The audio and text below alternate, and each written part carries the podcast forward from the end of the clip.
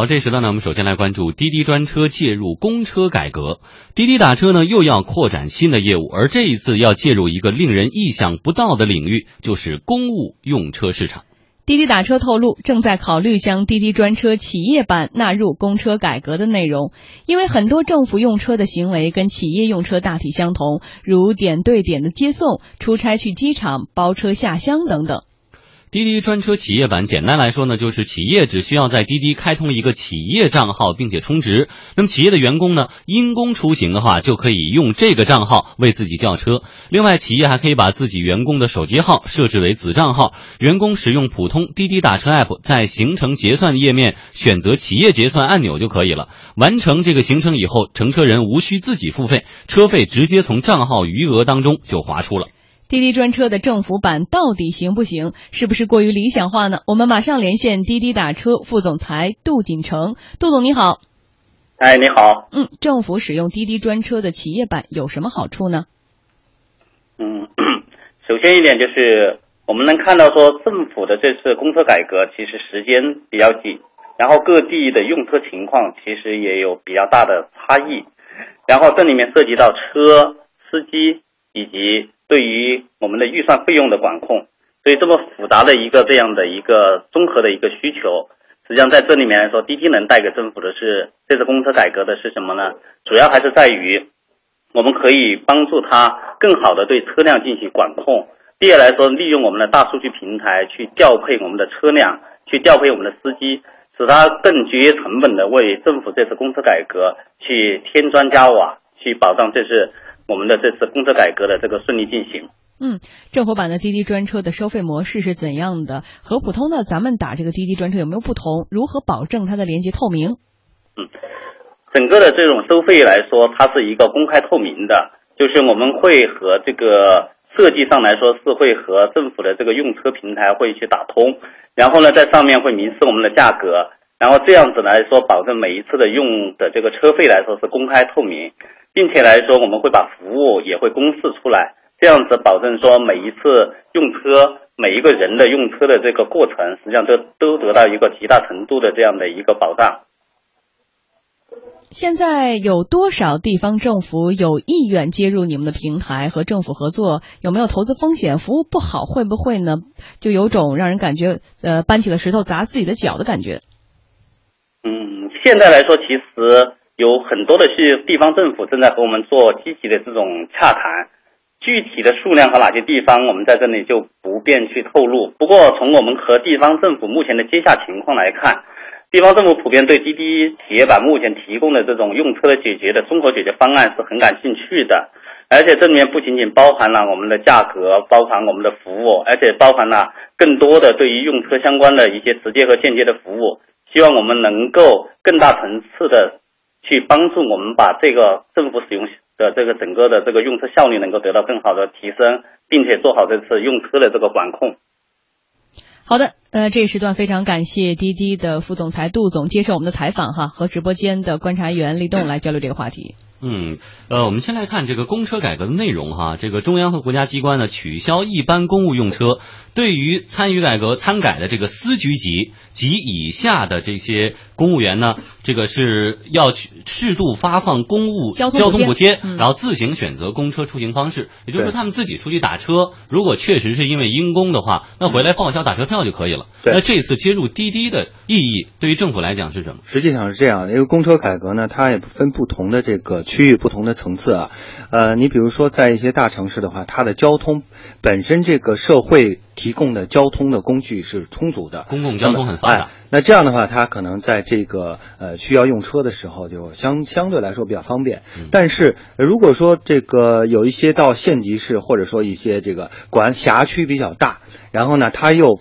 特别的需要用车的这种地方，你就不能一刀切了。比如说有一些县级市，或者有些这个呃偏远地区比较大，呃管辖区很大，那你说如果说按照一刀切的话，所有的车辆就是全部给他发补贴，即便是发了补贴，他都找不着车，对吧？这个或者说就会耽误他的这个公务的出行，所以我想这个是。呃说这个呃这个公车改革中的为什么要引入到这个政府采购第三方的服务？我想这个是一个初衷。而且对于政府而言的话，就像刚才立栋所说这种情况，如果说我自己要去养一个车队的话，首先这人呢，你得管他的工资，另外你得买车，还有保养的成本，包括现在对公车的限制非常死，你可能到周末的时候，这个车就是没有人敢用的。就是你不能公车私用，所以说就造成很大资源浪费。而这样的话，跟社会车辆接入，我用的时候你就来给我服务，我不用的时候你去干别的事儿，对，是不是效率高一点？对，没错。你这个实际上滴滴它是看准了非常好的一个潜在的、具有一定爆发潜力的一个市场。当然了，这个之前这个专车出来的时候，实际上很多的专车公司的这个高管都谈到过这问题，就是未来在公车改革之后，他们会迎来一个很好的一个机会，呃，那么通过这种介入到政府的这种服务的供应商，它成为供应商之后呢，它能够在这个公务车的使用上。能够占到一席之地，那么这个呢，本身对于这个政府的这个呃公车改革来说，它也是呃符合的。因为第一，呃，福江刚才讲了，它能够省下大量的成本了，不用养车养人了，对吧？这个这个另外一个呢，它的使用是透明的。那你要用这个社会的这个车辆，第三方的这个车辆的话，它本身这个滴滴的就包括其他滴滴在内的其他的这些专车的服务供应商，它本身是有一个很好的一个管理体系的。那车到哪了，车是谁用的，这是很清楚的。那么也是能够让这个使用更加透明化，也符合啊廉政啊，符合这个这个方向的。对，所以我特别想说的是可行性哈，有这几点。首先，可行性节约成本嘛，刚福江也讲了，人啊车啊你养着本来就是成本，现在其实都可以省了。而我们以前在公车改革三公这个消费改革之前，我们也总在这个大家都在说说，比如说国外的公车可能就几辆啊，中国有多少多少。对。现在虽然少了，但是还是有很多的公车，其实更多的资源的闲置和浪费。对。呃，现在呢，我们可以把社会车辆介入。另外一点可行性呢，就像刚才立栋也讲到了，说你看，呃，其实大城市公共交通很方便呀，比如说去机场，你没必要非要包一辆专车嘛，你就可以坐地铁去嘛，机场快轨嘛，机场快轨很方便。但是我们有包车下乡啊，我们有点对点接待呀，对吧？那拎着大包小包，你也不可能说坐个处那个呃地铁吧，对吧？这还是北京，你要外地呢？对，没有这个条件。因公的这些出行条件限制啊。但是最重要点是，刚才这个富江就讲到说，那个因公出行的时候，我们还是需要车，但是你怎么界定它就是因公出行呢？现在好了，我们有互联网大数据了，我们有后台的这个电话以及人的姓名的支撑，以及点对点的数据路程精算到可能秒知道你去哪儿，几点去的，干什么去了，几点回来的，这就好了。这就完全的呃，这个闭合了可能现在还有可能出现的很多很多的猫腻，因为我们有行车记录仪嘛。哎，你看刚才王山就说到一点，比如说将来政务需要公开的时候，这个月某一个县的这个滴滴用了几万块钱，我们就看一个明细表，几月几号县长是几点几分坐哪儿去了哪儿，然后县委书记。但是有一个问题，就是实名制的问题。就最后如果说就是一两个领导 频繁的用车，但是呢，他都用下属的名字去做登记。他是有这个问题的，就是说，王山刚才讲的，从技术上来说，我们能够做到最大程度的预防一些风险或者一些的漏洞啊。通过但是他也不能完全的避免这个漏洞。第一呢，是供应商不能不能是一家，对吧？如果是一家，比如说就是滴滴给专专业垄断了，那这这就是说有些东西他可能就说不太太清楚了。比如说价格，对吧？你这个价格是怎么谈的？这个是一个问题。另外一个使用者，比如说我们拉出一张名单，对吧？这个政府中有某某某某些人。他是可以使用的，但是这些人使用的过程中，是不是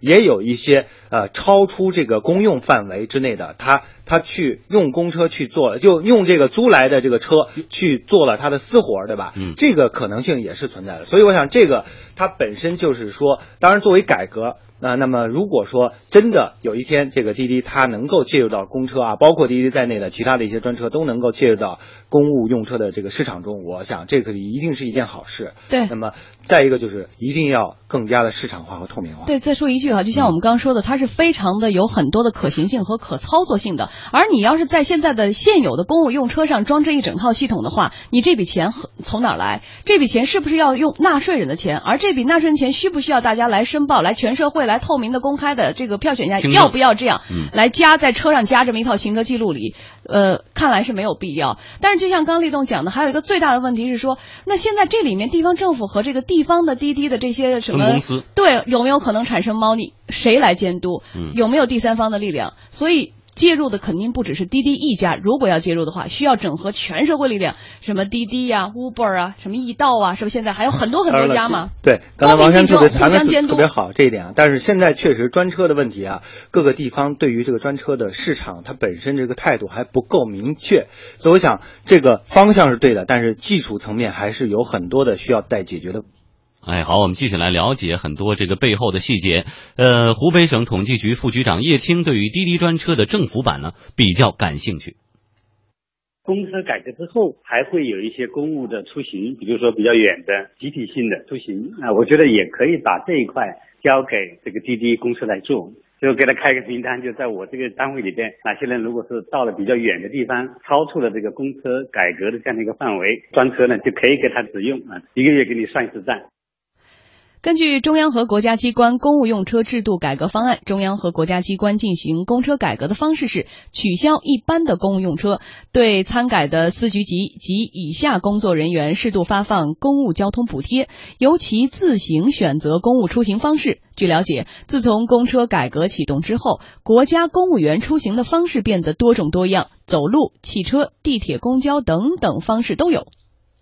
国家环保部一名处级干部表示，他和很多同事呢，现在经常就是开私家车上班，有时候呢也坐公交、地铁或者打车。水利系统的一名公职人员表示，自己每天骑自行车上班，有时候坐公交车，下发的补贴没算过，但如果少了就自己承担呗。然后，中央政法系统的一名科级官员表示，由于目前公务繁多，经常加班，五百元的补贴标准每个月肯定是会花光的，自己还得补贴个二三百块钱。湖北省统计局副局长叶青说：“为了解决公务员出行的问题，现在有些地方政府建立公车服务中心，但是如何能介入滴滴打车这样的平台，就不需要公车服务中心，可以省下一大笔钱。这个事情要办起来，还要几年的时间。但是我们现在就呼吁有一些地方去做这个事，因为我知道江西有的地方已经开始介入了，就是说这个政府要办一个公车服务中心。”那么政府来办可能会有比较多的麻烦啊，因为公车服务中心它可能只为我的党政机关的这样的一些官员出比较远的路的时候才可以用。后来我就建议他们，你把这种专车和公车服务中心把它捆绑在一起，当政府官员不用的时候，我就把它当做专车在路上去用，就解决这个社会各方面这种需要。这样我觉得是对整个社会的这种资源是一个最大的节约。嗯，在公车改革之前呢，这些领导都是有自己的专车的，就是这辆车只为我一个人服务。后来呢，改革之后呢，现在很多地方政府建立起的公车服务中心，其实就相当于党政机关的小车队。然后这个小车队，党政机关里边人都可以用，但是还是会存在大量的闲置的对这种这个这个呃公车服务中心呢，当然是比原来的这个某些人专用这个车的话要进了一步啊，当然是有有所进步，但是它还是对还是有一些资源被闲置了，对吧？所以我想这个呃最终是介入到这个由呃这个社会资源民间的一些公司来提供一个供应商来提供这个公车的服务，我觉得这才是真正的公车改革的一个目标。嗯，好，谢谢立栋。